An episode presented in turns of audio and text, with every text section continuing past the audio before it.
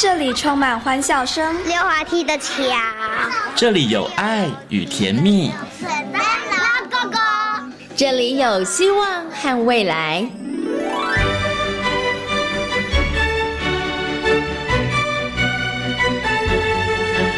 遇见幸福幼儿园，遇见幸福幼，遇见幸福幼，遇见幸福幼儿园。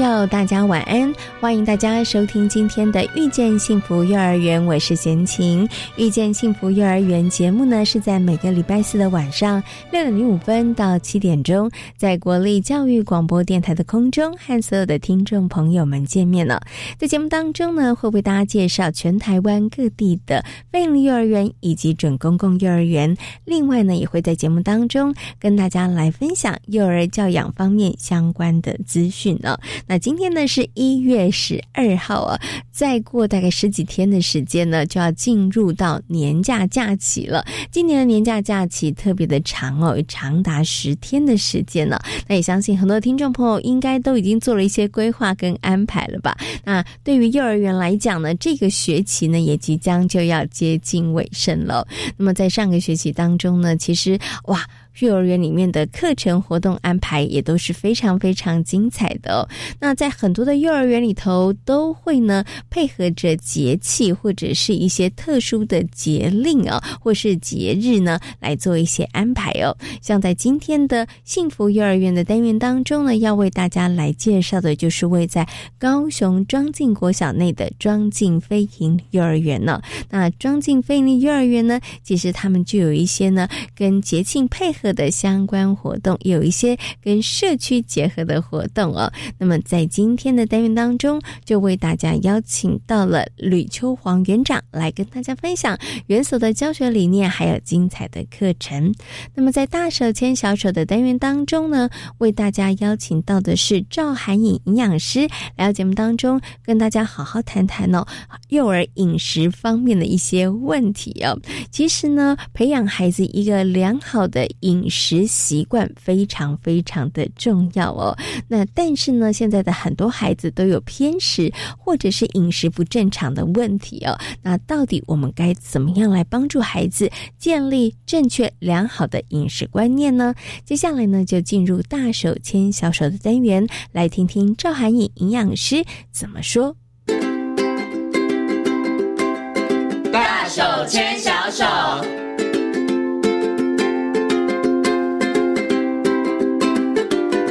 这里是教育广播电台，您现在所收听到的节目呢是遇见幸福幼儿园，我是贤琴。接下来呢，在节目当中呢，我们要进行的单元是大手牵小手。那么在今天大手牵小手的单元当中呢，为大家邀请到的是赵海颖营养师来到空中，跟所有听众朋友进行分享。Hello，海颖你好。Hello，贤琴好，大家好，我是韩颖。今天呢，韩颖要跟大家呢来讨论一个我觉得是很多爸爸妈妈非常关心的议题，就是呢有关于孩子饮食。食的问题，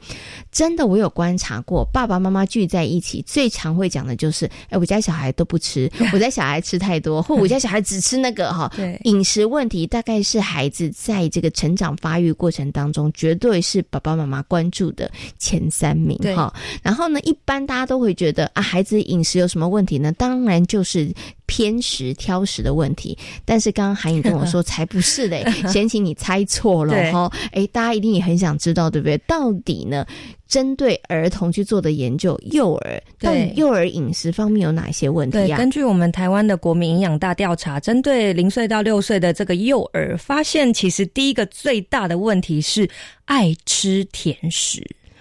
这一件事情，我觉得大家可能会有点小小惊讶哈，但是仔细一想又。觉得这么的否认，不能否认这么的理所当然，因为爸妈也爱吃甜食。对，哎，台湾人真的都还蛮爱吃甜食的呀。你说来个巧克力啊，或下午时候来个什么什么什么甜的蛋糕啊、饮料啊，甜甜的什么的。因为大家喜欢吃下午茶，对，尤其办公室里头，大家来个下午茶补充一下能量。嗯，但是啊，但是大家仔细摊开下午茶的东西，对，哪一样不甜？哦，对啊，每个蛋糕啊、面包啊、饼干啊、车纹饼啊，对啊，全部都甜的，啊对，对不对？好哦，好，所以第一严重就是甜食吃太多。对，那第二呢？第二个是爱吃零食。呃，在大人的下午茶里面，零食也真的很多。对啊，早上的零食、下午零食，甚至宵夜的零食，不管各种洋芋片呐，或是一些不管什么各种的，哎，大家包包里可能都会有有一些吧。然后小孩也会就塞给他，嗯，就是。而且，其实你刚刚讲的，不管是甜食或是零食，我也发现了。在这个学校里面呢，可能老师的有的时候都是拿这些来奖励小朋友的，对对对哈，所以就让孩子们他们可能更有机会可以取得这方面的食物可以吃。其实这个蛮可怕，你会觉得啊，我好像这么辛苦努力，我就可以得到一个甜食或零食。他们也会在往后长大之后，想要犒赏自己，哎，就去大吃一顿，也造成后续的一些饮食，不管身形啊，或是心理压力。暴食的一些隐忧，看这要扣回我们上次讲的，所以呢，一个好的正确的饮食习惯真的很重要。嗯，鼓励孩子不要再用甜食跟零食，不要用吃来奖励，拜托。对，因为你用吃奖励他，他其实默默的在他心里头也会形成一个，就是我有一些辛苦的事情，或是我做的好棒的事情的时候，我就是要用吃来犒赏我自己，甚至用吃来发泄。OK，好，看，所以这个真的提醒爸爸妈妈要奖励孩子。或是老师要奖励孩子，有别种方式，是的，不要再用吃了。好，你看大家一直很担心的挑食，居然都还没出现哦。第一名是甜食，第二名呢是零食，第三名是。挑食，它终于出现了，比例是在第三个，对，但还是一样很严重了。而且，其实我觉得挑食这件事情，你有可能因为前面真的太爱吃甜食跟零食了，它就造成你后面挑食了嘛。吃不下该吃的蔬菜、该吃的肉，哎，它没有吸引力啦，就觉得不好吃啦。嗯，对你，你其实就第一可能吃吃饱了，你不想吃，再来可能口味没那么重。对，对你也不，你也觉得洋芋片比较好吃啊？大人自己都觉得洋芋片比较好吃，对不对？所以你就可能不吃了，那孩子就会挑食了，对不对？哇，所以呢，刚刚跟大家分享这些呢，就是呢，根据我们的这个调查，嗯，啊，小朋友二幼儿他们在饮食上面最大的这个问题，就是甜食吃太多，零食吃太多，然后挑食的这个状况哈。可是呢，我想请问一下这个韩颖哦，挑食我们刚刚讲，可能因为你的。甜食跟零食真的吃太多，可是除了甜食跟零食吃太多之外，还有哪些原因会造成挑食啊？哎有哎，其实呃，我我有看到很多爸妈，其实他们真的养小孩也真的花很多心思，所以有很多妈妈她就会真的是三餐啊，就是真的很认真的只做小孩的，她也不做她自己的，嗯，自己就外食嘛。然后小孩的他就很认真弄一些烫的蔬菜啊，什么水果啊，然后什么鸡胸肉，然后都不敢任何调味，因为他们就想说。好像孩子的肾脏还没有发育好，所以盐分也都不敢下太多，什么调味也没有。那大家知道吗？吃青菜，如果你没有任何的调味，其实那个菜味连我们本身大人都不一定可以接受，何况我们又让它又要颜色丰富，可能有红萝卜，哇，红萝卜也有一个味道，对不对？然后各式的菜，哦，我们说绿叶蔬菜也会有个味道，然后就变成宝宝对于这些东西，其实他没有味道，他也会觉得有。抗拒的感觉，所以是同理心啊，我觉得，所以是妈妈做太多了，爸妈做太多，有些做的是真的没那么好。我觉得，我觉得他就可能变成过头了。对对，因为会想说，嗯，那就小孩子们要健康，少油少盐，对。可是因为他就变得没有那么美味，对。而且其实刚刚韩颖有讲到一个重点，爸爸妈妈可能很认真帮小孩做，然后自己外食，对。有的时候，孩子真的是吃着自己的，看着爸妈的，他其实不一样的。他其实比较想吃爸妈口中的，对，脆脆的。我就看到有爸妈就去大卖场，他就吃那种炸的，有没有什么猪排冻什么，然后自己从从包包里拿出小孩的那个他自己做的哦，那个什么蔬菜泥呀，哦，然后就看起来没什么味道的，所以小孩子就会不想吃了。对呀，这其实蛮正常的。对，然后就是小孩子会觉得说，哎，你的那个比较好吃，好，那爸妈可能也会觉得。有时候心那个情绪就会上来了，就会觉得说我这么认真做，然后你还不领情不吃，然后因为呢，你可能就会因此对孩子发了脾气了，所以他对于吃东西这件事，他就真的又更不喜欢抗拒了，他就变成是一个恶性循环了。好，好，所以刚刚讲的就是可能会造成孩子挑食的原因，还有一个原因，我想请问一下韩颖有没有可能？有人说可能孩子真的是没什么在动啊，所以就比较。吃的这个欲望没那么高，有可能吗？也有也有，因为刚在讲说，另外一种是你吃太多零食甜食吃不下嘛，然后就再来就是你没有消化。哎，你没有让他真的去跑。哎，有时候真的有人白天是送保姆的，有的真的是还蛮可怕。白天就让他睡觉，所以其实回到家他也没有白天都没有动嘛，所以他也没有消化。所以整个来讲，然后可能白天又吃了甜食，所以这也可能造成他不吃正常食物的一个很大的主因。嗯，OK，好，所以就造成孩子会挑食，对不对？哈，好，这个时候我想加问一题，就是想请问一下韩英，因为我们刚刚讲的都比较算是后天的。习惯造成了孩子挑食的，那有没有那种天生？有些小孩子真的刚刚。营养师讲那些我都没有犯呐，但我家小孩他就是挑食，有没有这可能？有诶，其实我们说在遗传也是有可能，就他在母腹胎中就已经 诶，有时候我们其实妈妈在怀孕的时候，你可以去想想看，我好像到几个月有 baby 的时候，好像特别喜欢吃甜的，嗯，我闻到酸的、苦的我就讨厌，或者我特别喜欢吃咸的、辣。其实小孩他们也有一些天生的这样的一个，我们说是他与生俱来的，他就可能就是讨厌这个食物。那这个时候我也邀请爸。妈也不要逼迫或勉强他啦，嗯哼，因为孩子在这个过程他是去认识、学习、成长的事物，所以也不要让他把进食跟他会。呃，有一些负面情绪连接，比如说他不吃红萝卜就被打或被骂，哇，那他就会真的越来越抗拒。是我们临床其实有遇到一个状况是，小孩啊，就是从小就是爸妈都给他吃大量的绿叶蔬菜，就是绿色叶子，可是到了十七八岁来我的减重门诊，我就问他说，为什么你现在都不吃绿色？他说小时候我就是吃到吐，我有个印象是小时候爸妈都一直给我，所以长上长大有一种反叛的心态，我开始自己独立自主的时候，他就完全不。嗯，OK，好，所以刚刚这个例子啊，其实也是提醒大家，就是过于不及了，不好。对，好，所以我们要寻求中庸之道。对于孩子的饮食来讲，其实也是要让他多方的尝试。但是有一些孩子，他可能真的天生他对于某个味道。他可能就不喜欢，或者是某种食物的口感。对我真的曾经也听过小孩说太软了，或者是那个吃起来有一种怪怪的，对他可能就真的不喜欢。那这可能就真的是孩子他天生的这个可能器官，可能对于某些食物他特别的。但是我也觉得这是一个必经过程，所以我们在跟爸妈讲说，哎，要怎么处理挑挑食的解方啊？其实有好几种，哎，比如说我们说改变食物的质地形。质地是那刚刚讲口感嘛，那第二个是形状嘛，就视觉，哎，它形状不太一样了，那那可能味道也也是不一样的。那另外就是让他有没有觉得这个食物是好玩有趣的？嗯，这几个其实都是我们可以让小孩去尝试。比如说，我们以红萝卜来举例好，因为红萝卜是大部分的小朋友不喜欢的。对对对对，那如果一整条红萝卜他讨厌，他有可能讨厌那个气味，有可能讨厌那个脆脆口感。那有可能讨厌就是他那个那个，反正就看起来诶，就是不好吃的感觉。所以如果说第一个，我们先改变它的形状，我们把它剁碎。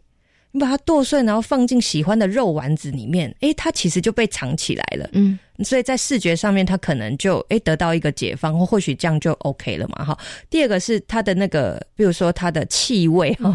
它的气味诶，那我们还是要混合其他的食物，比如说我们还是会建议，其实蔬菜还是混合一些肉类、鱼类，它真的是可以比较没那么不好吃。那再来的话就是它的调味，诶，你让适量加一点酱油嘛也没关系，或加点海盐呐，或者加一点你说咖喱粉，其实做一点其他的调味，诶，它其实。就会变成跟原本的食物不一样，然后再来或说我们如何让红萝卜变得是有趣的，我们就可以讲一个故事啊，红萝卜小姐啊，或是这变成小圆球，她很希望就是可以吃进去啊，你看这个圆圆的啊，你可以变成圆圆的嘛，然后会混成其他的感觉，就是说一个故事，哎，或者让小孩亲手做，我们做小的呃圆寿司好了，那你就可以把红萝卜切成小块之后，让他也有自身把它包进去参与的感觉。嗯，OK。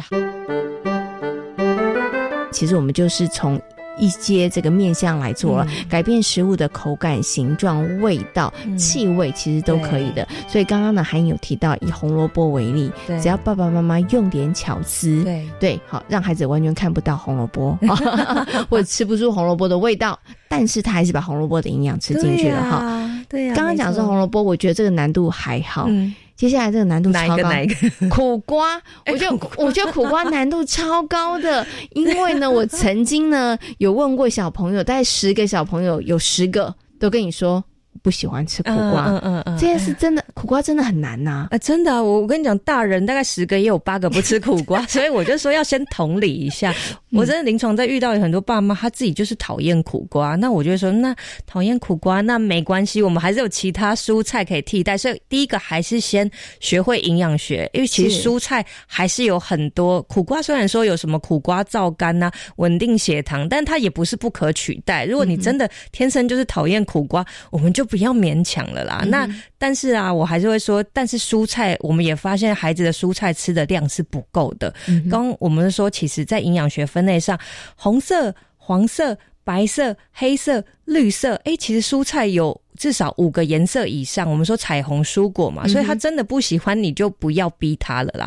那如果真的想说大人想要吃，然后分他一点，你可以找像山苦瓜，你可以找。山苦瓜，你炒一点肉丝嘛，或是把苦瓜就剁得很碎之类的，还是把它做成丸子类，塞进就是那个肉丸里面，其实也比较不会那种味道。但如果你直接煮什么，就是那种苦苦瓜汤，那就真的很苦。其实还有很多人也是吃不下，所以我还是会说。不要去执着，其实我觉得人生也没什么好执着，因为我们选择还是有很多的。所以说不喜欢吃苦瓜没关系，我们还有红色的，像大番茄啊，哈，那红黄椒嘛，那黄色的还有玉米笋。其实我蛮推荐让小孩吃一点玉米笋的，你知道吗？为什么？玉米笋里面有很好的玉米黄素跟贝塔胡萝卜素。嗯，有时候啊，其实我们在幼儿的眼睛发育的同时啊，有时候小大人就会塞平板或者手机，会让他看一些电视，其实都有一些。蓝光的伤害，这时候玉米黄素、贝塔胡萝卜素，哎，都可以结合我们眼睛的自由基，让它去代谢掉的。嗯，然后再玉米笋，它也有好的膳食纤维。哎，玉米笋它不是淀粉，它是蔬菜，所以吃一点也帮助肠道的蠕动，我觉得是蛮好。而且黄色的嘛，你看起来色彩丰富。是。那另外的话，像是各种的菇类，也是我建议小孩子可以吃的，不管是金针菇啊，或杏鲍菇啊、柳松菇啊，各种可爱的菇类，也可以切的小小块，也让。小孩可以用手去拿，沾一点胡麻酱，一点点也 OK 的。嗯，那菇类有很好的多糖体纤维，可以维护就是小孩肠道的免疫力健康。所以如果有过敏儿，我建议哎，菇类可以吃一点呢，让你的肠道好菌啊，让它排便顺畅啊。菇类有所谓的明天见嘛，是，所以也可以去搭配。所以如果苦瓜可以，你用我们刚才方法去变化。如果真的不行，没关系，我们还有很多其他的蔬菜可以的。我觉得啊，韩颖跟这个听众朋友分享哦，其实带给很多爸爸妈妈呢很大的空间。好，爸爸妈妈真的不要压力太大。我真的也观察有很多的父母在育儿的这个过程当中哦，他们其实非常容易焦虑啊。是一方面，你可能看书，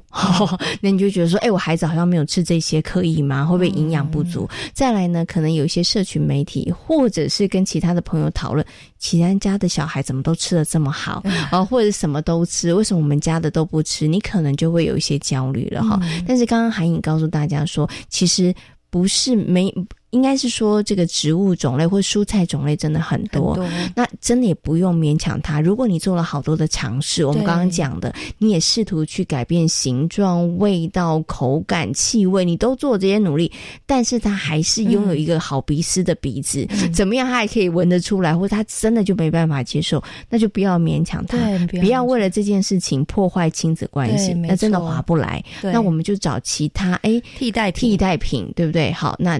不同的颜色哦，同样的颜色，其他的替代品，大家都可以试着去做做看啊。对，好，好，所以刚刚跟大家讲，其实还是如果挑食的话，其实是有解方的，对不对？哈，是可以做一些努力的哈。好，可是接下来呢，就想要请问一下韩颖，可是还有个问题就是说，那到底呢？有挑食，我觉得他是挑东西嘛，对不对？哈，可有时候孩子的那个分量也是一个大问题，对不对？到底要吃多少？我觉得这有时候也是可以争执的点呐。爸妈觉得你吃太少，孩子说有 我吃了，爸妈说你才吃两口 一口，然后这个部分上面就开始喽。对，爸妈永远觉得孩子吃的。不够多，哦，孩子觉得说我已经吃够了哈。那当然也有另外一种状况，就是孩子吃很多，爸妈也很担心，对不对？好，所以到底孩子吃的那个饮食分量要多少啊？嗯嗯，其实我们根据统计啊，在呃，我们在说几，就是两岁、三岁这些小孩，其实他每个年龄层要摄取的热量跟呃分量当然会不太一样，但我们抓一个大概的分量哈，大概幼儿啊，每天我们都建议他大概可以摄取一千二到一千四百卡左右。那如果是换算成我们在说六大类食物的话，我们简单讲一下哈，就是说你大概饭呐还是会吃到两碗左右，嗯可可能会有些是吃不到，没关系，你就因为是不同年龄层嘛，我们大概就是抓你就是两碗的主食淀粉类哈。那另外的话。我们说蛋白质的量大概就是三到四个拳头的量，嗯，差不多。这是一天一天一我我讲的是一整天，嗯，好。然后蔬菜的话，当然如果可以的话，两到三份，嗯，至少。当然我们希望像现在这个状况再多一点点，嗯，好。那这是最基本的三大营养素嘛？那当然你其他要给他内内啊，或者一些坚果啊、油脂，那就是另外一点点就好，这不是主要的。的来源哈，所以大家可以说，哎，你把它均衡的分在三餐或六餐里面。我们刚刚讲说，其实两大碗饭还好哎，你可以有一些是地瓜，有一些是玉米嘛，好，那你把它想想，哎，其实我分在六餐里面。那压力就不会太大了，嗯嗯嗯，大概就好。那蛋白质类的话，我们说豆、鱼、肉、蛋类都算是蛋白质，所以肉啊、海鲜啊、鱼啊、豆腐啊、豆干啊，甚至豆浆啊、毛豆啊这种小东西的，其实都是哦。所以大概去抓就好了。那当然，我们还是会建议大家，就是你还是会定期去回诊，比如说看一下。呃，你的小儿科医生对，看你的生长的头围啊，跟你到底是几个 percent 还有身高嘛？那时候如果真的是有营养不够的情形，哎，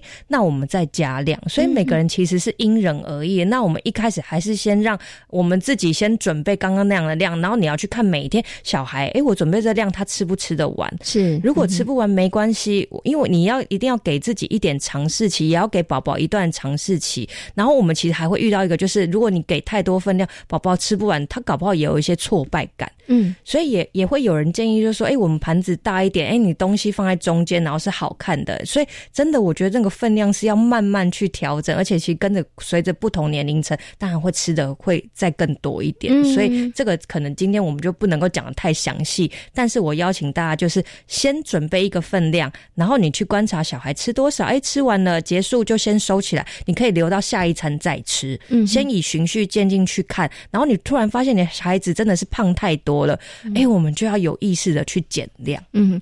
可是我想问一下，减量的时候孩子会说吃不饱，我还想吃，这时候怎么办？你知道爸妈很难狠得下心。对对对对，那这时候我们就要就像我们在看儿童肥胖门诊，我就会建议要大量的蔬菜，就是我们要用一些比较低热量的食物去取代，一样让他有饱足感。哦，所以这真的是要学习跟选择的。然后你就不要用太多的一堆肉，因为肉油脂也很多嘛。嗯，我们就会去取代，比如说多一点蔬菜的部分，那肉变成。呃，本来是肉块变成肉丝，肉的分量你相对就会减少了。嗯，OK，好，所所以还是要有一些。方法他需要的，所以其实这个是真的是蛮细的。嗯，我觉得它是一门专业的学问，所以爸妈养小孩真的很不容易啊，对啊，辛苦了，还要懂一下营养学哈。对，营养学我真的觉得越早学越好，因为自己也可以健康，小孩也健康，然后家里的长辈也会需要啊。嗯，没错哈，其实营养学哦，这个真的不是只是营养师的责任而已，每一个人对对于你所吃进身体里头的食物，你真的都要有一。一些认识跟了解，因为你才能够为自己的健康来把关哈。所以呢，在今天节目当中，为大家邀请到韩颖来到空中，跟大家谈到了幼儿饮食方面的问题。我们花比较多的时间跟大家谈到了，就是关于孩子挑食的这个部分呢。如果家里头的孩子真的有挑食的话，爸爸妈妈压力也不用那么大，真的有一些方法哈，先改变这个食物，那再来。真的没办法的话，那就是尊重他，我们就找一些替代的这个食物，对不对？好，那另外在分量的部分上面呢，就请爸爸妈妈真的要记住一句话：孩子是因人而异，对，每一家小孩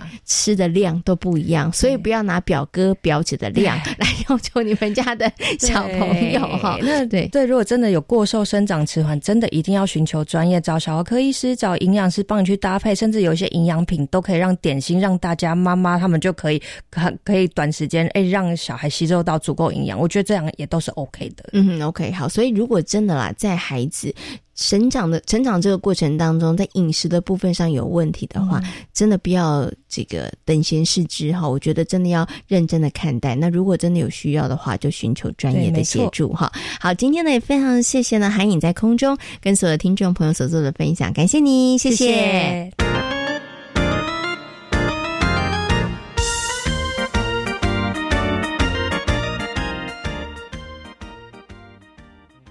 我是指挥中心罗义军。若曾接触确诊者或自觉有风险且出现发烧或呼吸道症状，就建议快筛。快筛阳性者可透过视讯诊疗或前往社区筛检站与医疗院所，由医师视讯或现场评估确认。如符合六十五岁以上或慢性病等条件，由医师评估后开立药物，请遵照医嘱服药。疫苗打三剂，一起做防疫。有政府，请安心。以上广告由行政院与机关署提供。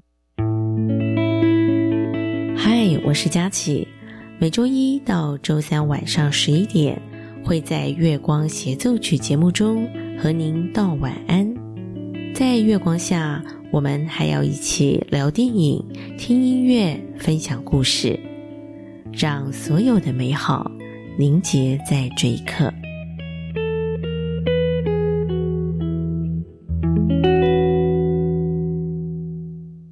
上利用时间打工赚钱，爱看到妙有分享，有各种短期薪水高嘅工作，通讲抢天数打天发出好诶。诶，给自信人员安全吗？我已经约好时间爱面试诶，你会看下来去吗？冇青才搞出公人嘅自信哦，个性又强壮嘅工作可能有问题，我等先同一六五反诈骗天发口音一下沟通动。以上广告由教育部提供。我是台湾弦乐团，我们都在教育广播电台。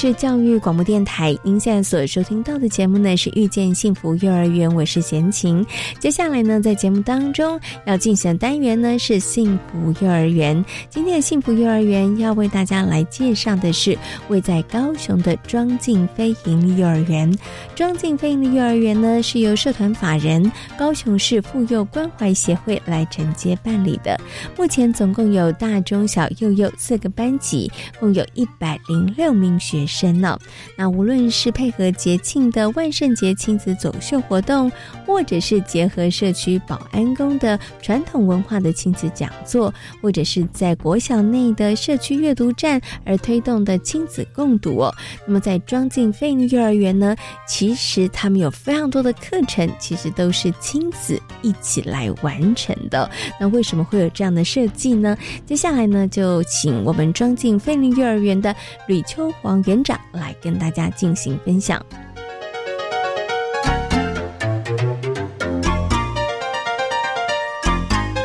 Hello，园长您好。嗨，贤启您好，啊，我是吕秋黄园长，很高兴今天来采访我。我其实我是还是有点担心。园长客气了哈，因为其实呢，园长从事幼教的资历非常非常的资深哈，只是说呃，之前呢可能大部分的时间在私立的园所服务，然后后来进入到了非营利幼儿园的这个体系里头哈，继续还是陪伴着很多的孩子成长。不过我想是不是可以请园长先跟大家谈一下好了，从私立。然后转换到这个非营利幼儿园这个工作里头，对您来讲有没有一些一样或者是不一样的地方呢？其实我从私立转到非营，其实我的心都不会改变，因为我的心就是爱孩子。对，所以我觉得爱孩子的心是不会变的。对对 对，爱孩子的心没有改变哈。不过在整个可能体制啊，或者是在这个这个教学的部分上面，进入到非营利幼儿园，会不会也给您比较大的一些震撼，或者是说，哎，真的跟以前的这样子的一个教学或者是经营的这个模式不太一样呢？哎，在私立来讲的话，当然会跟非营会不一样，因为私幼的话，他可能要的东西会比较，哎，应该怎么讲？因为私幼的话，如果说他的。规模比较大的话，可能我要的一些资源会比较丰富。但是如果规模比较小的话，它可能资源有限。那到飞影进来的话，我们的是固定的，我们的资源是非常丰富的。对对，我要什么样的资源，我都随时都可以拿得到。但是我们通常我们都会鼓励老师利用松散素材，利用自然的素材来营造我们一个环保的概念。对，嘿，对对对，嗯，所以这个其实是不太相同的啦，哈。不过从刚刚园长跟呃大家谈到了。其实会鼓励园所里面的老师哈，其实有资源，但是我们是不是可以再多一些创意，从生活当中来取材哈？这个我觉得也就是非营利幼儿园哦，可能在教学上很不一样的地方，就是真的要老师好有创意，因为呢，老师他们可能要自编课程，然后自编教材，对，然后设计很多的活动跟教案，而这些活动跟教案可能每一年都不一样哦，哦，一样是大班，但是不是今年用，明年就用，没有，每一年都在量身定。做了哈，OK，好，好，我想呢，就要请我们的这个呃园长好好跟大家来介绍一下庄敬飞营幼儿园哈。那庄敬飞营幼儿园，他刚刚先生有提到，他位在庄敬国小内哈。那我们就我们的硬体啊、环境的部分上面，园长是不是可以先帮大家介绍一下呢？好，那个我们刚开始到庄敬飞营来的时候，我也是觉得很压抑，因为这个场地真的是太大了。对，那我刚进来的时候，我会先去，就是先去观察了一些庄敬飞营里面有哪一些资源可以利用。那结果我就发现到说，哎，庄敬国小里面有一个阅读站，我就很开心，然后去来跟我们老师讲说，哎，我们的主题里面课程如果有搭配到阅读的话，其实这个可以把它融入到我们的课程里面来。刚好我们上个学期有一个课程，就是大家爱阅读。那阅读的话，老师他们就很兴趣，很有兴趣，就赶快跟的呃学校的一个场地的一个主管机关跟他接洽。那他也很开心，我们能够带孩子去做一个阅读。那也可以借里面的一些绘本，也可以借回家。那借回家的时候，就个就。老哎，家长跟小孩子一起去阅读。那阅读完了以后，我们给孩子一张学习单。那根据妈妈所讲述的课那个故事的内容，小孩子会把那些画绘画在我们的学习单里面。那由妈妈去帮忙写上他的那个故事的名称，还有作者的名称，让孩子更加深这个故事的内容的一个概念。对，然后接下来就是我们每一个每一天都会有一个三十分钟的大肌肉活动。那老师啊会带着小孩子到。我们的这个。庄敬国小里面的那个运动场，哦，让幼幼班的孩子去跑一跑啊，然后那个混龄班的孩子呢，就会设计一些不同的游戏，比如说丢球啦，或者是跳圈圈呐，或者是玩大龙球，玩那个那个呃气球伞，哦，他们都非常的开心。对，还有玩那个荷花荷花几月开，都都把那个古那个以前我们小时候的那一些游戏都把它拿出来运用，我觉得可以让孩子去回忆说，哎，我们小时候。没有那些呃器具的时候，我们要怎么玩？然后透过老师这样的延伸带的活动，小朋友他们都每天都玩得很开心。对，嗯嗯。闲情呢，其实走进这个庄敬飞营幼儿园的时候，我刚刚其实也跟园长说，哇，园长这个腹地真的好大，空间真的很大哈。除了有一个大的校园之外呢，其实就教室的前后来说，它其实都有一个还蛮大的活动空间哈。可在这个活动空间里头，其实一般大家会看到的那个游乐设施有，但是不多。但是刚刚园长就有提到了，其实除了可以带孩子们啊，可能玩这些游乐设施之外，其实还更多的是发会创意对老师去引导孩子哈，就是我们怎么样可以进行更多的这样子的一个活动，而这些活动里头其实也可以帮助孩子的大肌肉的一个发展哈。好，所以刚刚有提到了，在这个庄敬国小内呢，其实我们就善用了它的一些资源哈。那其实除了刚刚园长所提到的有一个阅读站，然后还有一个很大的这个校园空间之外，哈，那我知道庄敬国小他们其实在客家文化的部分上面，其实也琢磨很多，所以我们的幼儿园是不是也就有这个地利之便？所以，所以我们是不是也有在把这个部分上的资源运用在我们的教学上面呢？有，我们刚好也是有会配合我们的主题哦，就是多元文化。刚好我也知道说，哎，庄敬国小既然有这么好的一个资源可以利用，那我们也去跟他们借了小孩子的适合他们的一个服饰。那利用这些服饰，再引用一些呃家长的资源，像家长他们，我们就会征求说，哎，爸爸妈妈或者是阿公阿妈里面会客语的家长，他们就进来协助我们教孩子讲客家语文、客家那个语言，然后再搭配上那些都是我们跟庄敬国小姐的那个服饰，客家的服饰。哇，小朋友他们真的太开心了。然后阿妈也会教教小孩子擂茶，还有编织，对，所以小孩子在这个整一顿认认识了很多的不同的文化、不同的种族，对，这样子小孩子真的学习的太精彩了。其实听园长分享，我也觉得哇，现在小朋友其实真的很幸福哈。等于是说他的课程内容其实很丰丰富多元，但是这个丰富多元里头，其实又跟他的生活文化其实结合和有关的。对，像刚刚园长说的，哎，来教的人其实可能是阿妈哦，可能是谁谁谁的阿妈，或是谁谁谁的爸爸或妈妈。对，那我觉得小朋友可能在接触的部分上面，就会觉得哇，特别的有兴趣，或是特别的好玩哈。所以刚刚提到的，就是我们也结合了庄敬国小。他们所拥有的资源，然后在课程里头，我们就发展了一个多元文化的主题哦。好，那我接下来，就要请园长跟大家谈到了，刚刚提到了一个多元文化的主题哈。所以其实呢，我们庄敬飞鹰幼儿园，我们在教学上面就是以学习区跟主题为主哈。好，那在这个部分上面，园长可以跟大家分享一下吗？比如说你们的主题，哎，那是以什么样子的主题为主哈？是以孩子，还是以社区，还是以什么样子的这个主题为主？然后让孩子们来来进行学习呢？好，我们这学期的主题就是我。那从我会走到我的家庭、我的学校、我的社区。那根据这次这次这个月刚好走到我的社区，所以我们小朋友就会带他们出去外面踏踩。那刚好走到保安宫，因为保安宫也是在我们这个社区的范围里面。那他们回来，他们去参观的时候，他们就会发现到说，哎，保安宫保安宫里面有各种不同的，像一些佛像。那佛像他们所穿的衣服又代表什么样的色彩？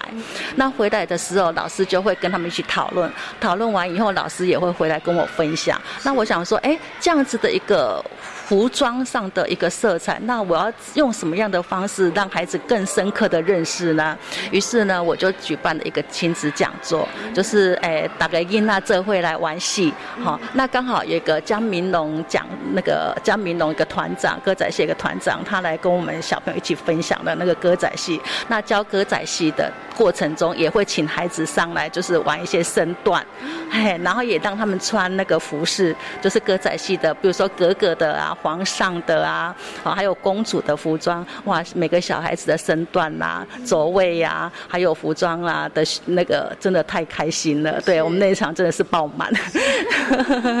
对。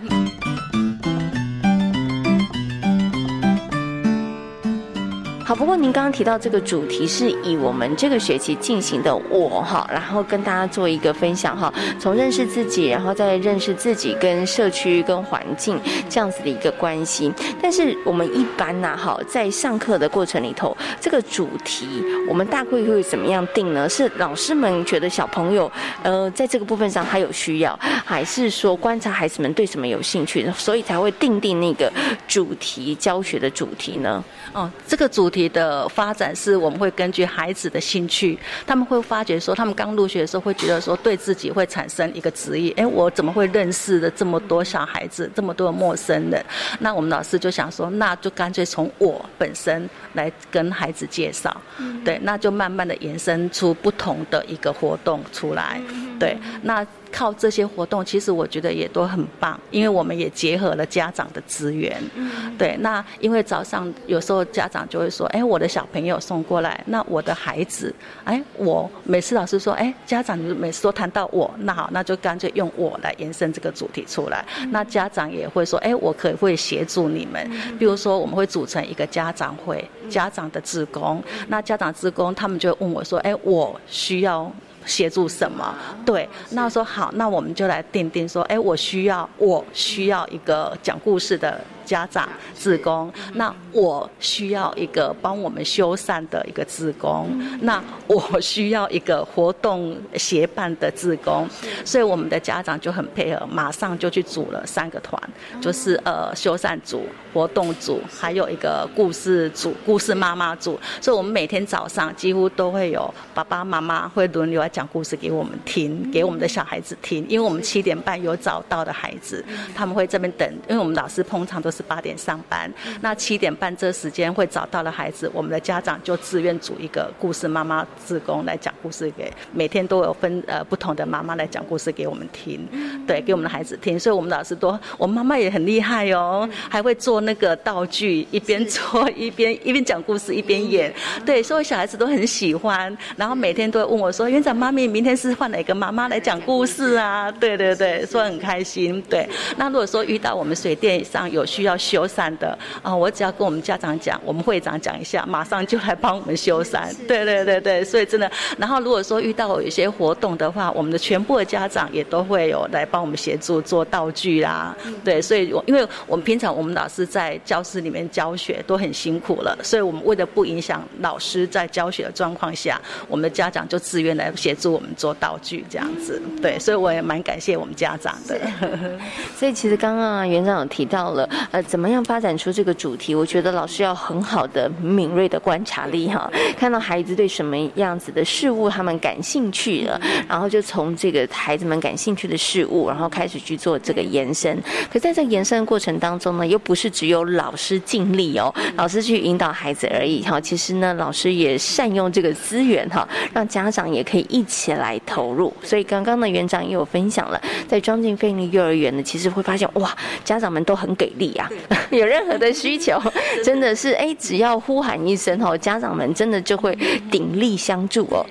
但这个部分上面，我就想要请问一下这个园长哦，因为现在其实真的有好多的爸爸妈妈，他们可能也工作非常的忙碌哈，所以其实怎么样可以让家长其实真的能够这么样子的投入哈，然后或者是可以参与园里头的一些事物哈，想请问一下园长，我们是不是有一些小撇步哈，或者是在这个部分上面，我们曾经做过什么样子的努力，所以才会营造出，或者是才会成为今天真的家长向心力也很强，只要有。需求其实家长就会出现，就可以提供协助。可是我相信这一定在前面有经过一些努力，好才会有今天这样的成果哈。所以想请园长跟大家分享一下，在这个部分上面，怎么样让家长真的可以成为幼儿园头非常非常好的助力，甚至我们是真的可以成为很好的伙伴，一起来为孩子的成长而努力呢？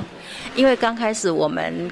刚创园的时候，其实家长他也用一个质疑的态度在看我们，对，真的。可是其实我们是他。我们是用有用心，那家老师对孩子有用心，那家长看得到，那看得到我需要也也是需要他们的协助。那我在跟家长讲说，哎，老师他在用心对待的孩子当中，那我们也可能也需要家长的协助，我们这样让老让老师不用再分心哦，一方面要做道具，一方面又要照顾孩子，对，这样子可能是老师他可能会比较辛苦一点。那我们以幼儿的安全为主，所以我们希望老师专心于照。照顾孩子，那当然我们也希望说，家长如果能够。协助我们那更好，对，所以家长他们真的是义不容辞的协助我们，哎，对，所以我对这方面，我对我们的家长真的很感谢他们，对。所以刚刚这个园长提到了一个重点，就是呢，刚开始的时候家长可能也是会有点担心啦，啊，或者是可能那个信任感还没有那么高的时候，他可能也是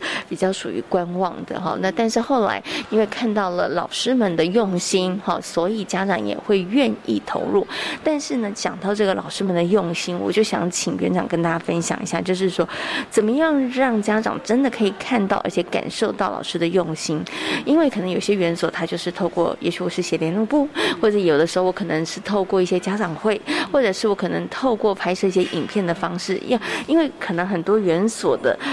其他园所的老师或园长说，呃，我们也很认真，我们也很用心啊，对不对？那可是怎么样真的可以让家长可以感受到呢？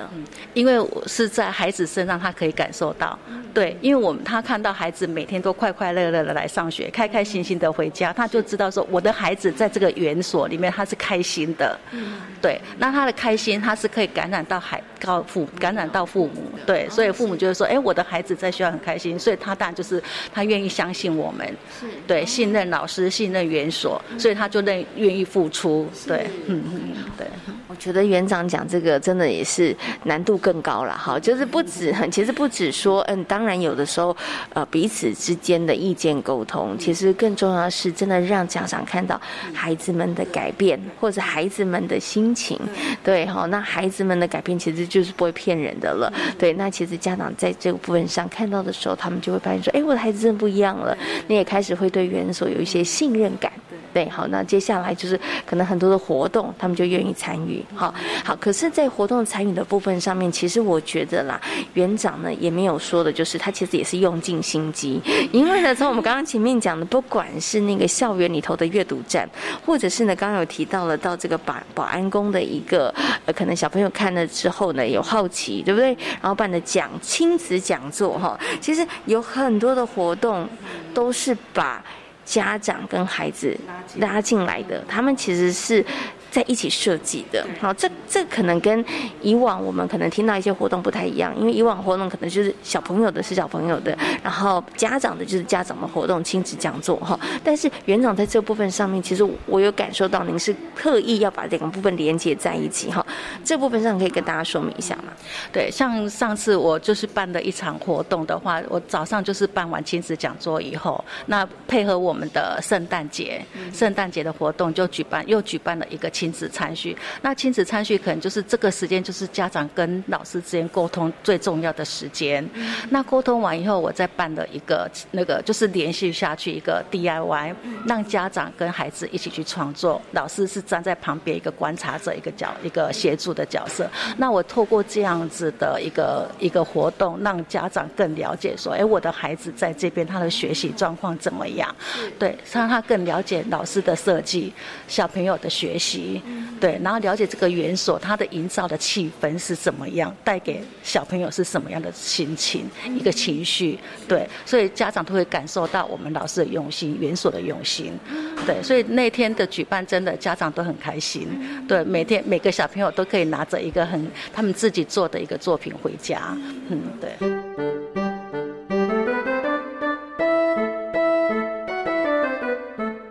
刚刚园长有提到的是，其实就是透过亲子一起互动，或是亲子一起完成某件事的过程里头，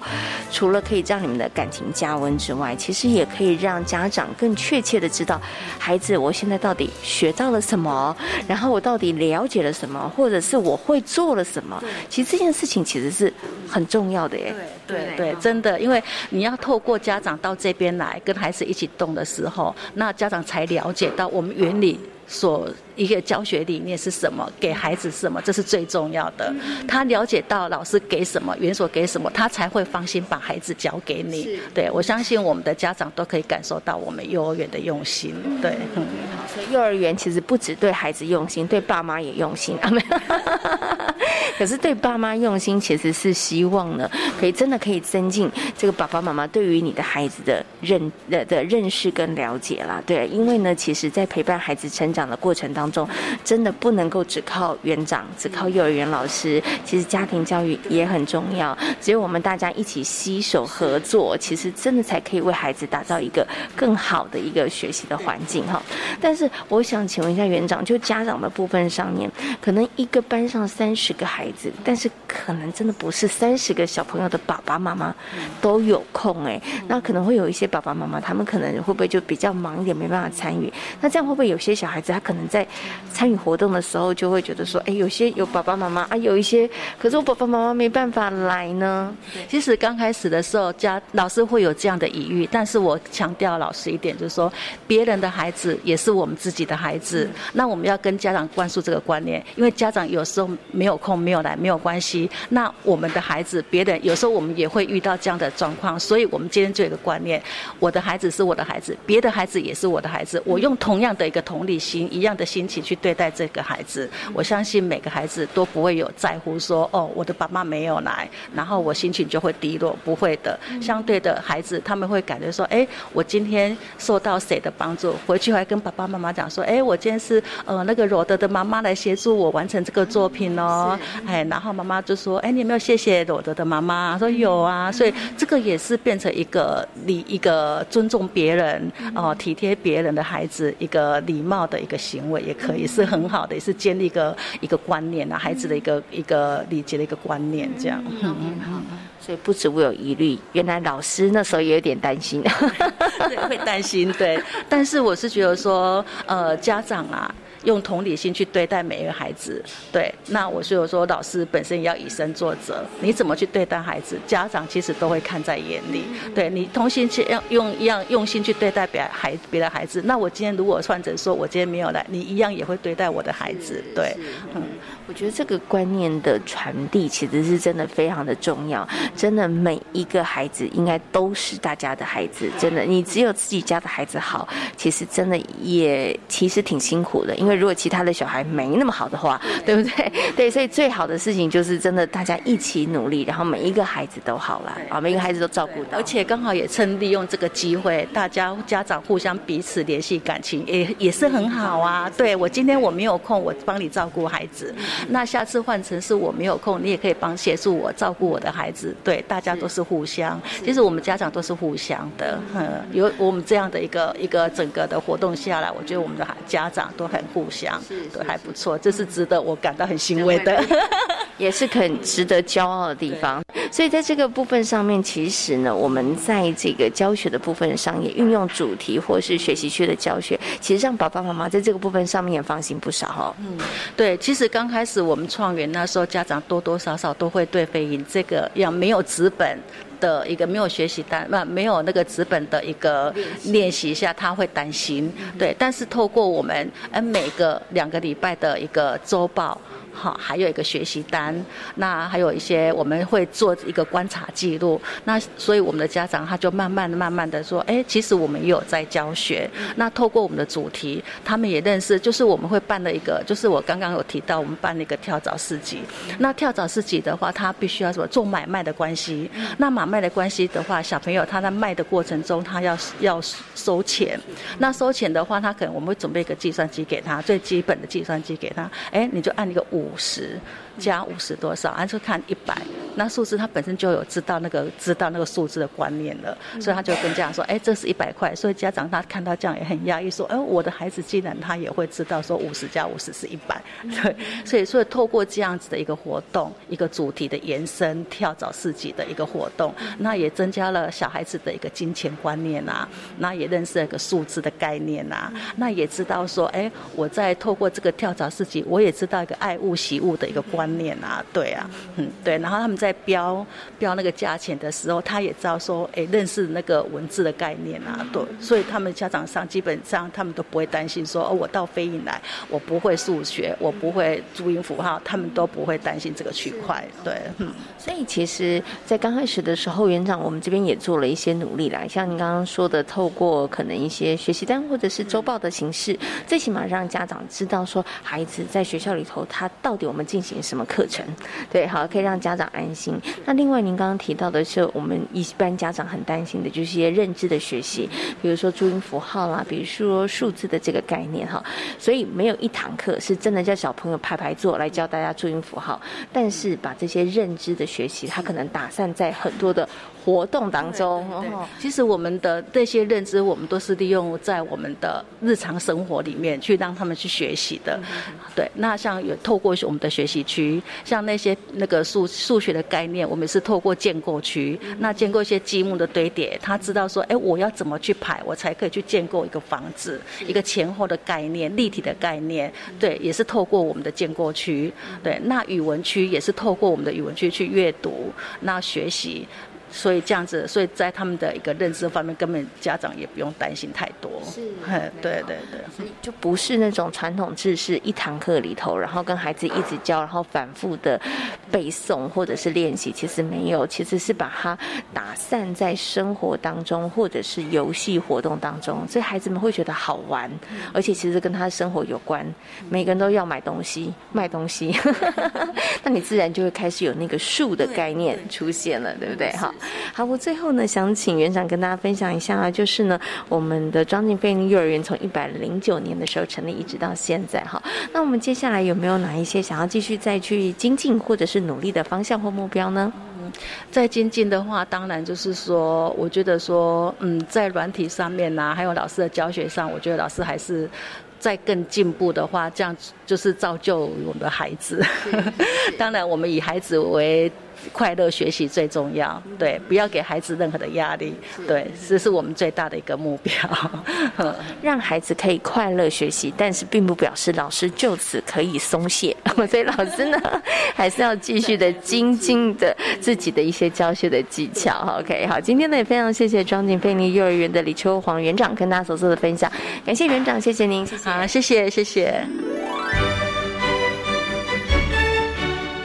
在今天遇见幸福幼儿园的节目当中，为大家邀请到了赵涵营养师，跟大家谈到了幼儿饮食习惯方面相关的问题，也为大家介绍了位在高雄庄敬国小内的庄敬非营利幼儿园。感谢所有的听众朋友们今天的收听，也祝福大家有一个平安愉快的夜晚。我们下周同一时间空中再会喽，拜拜。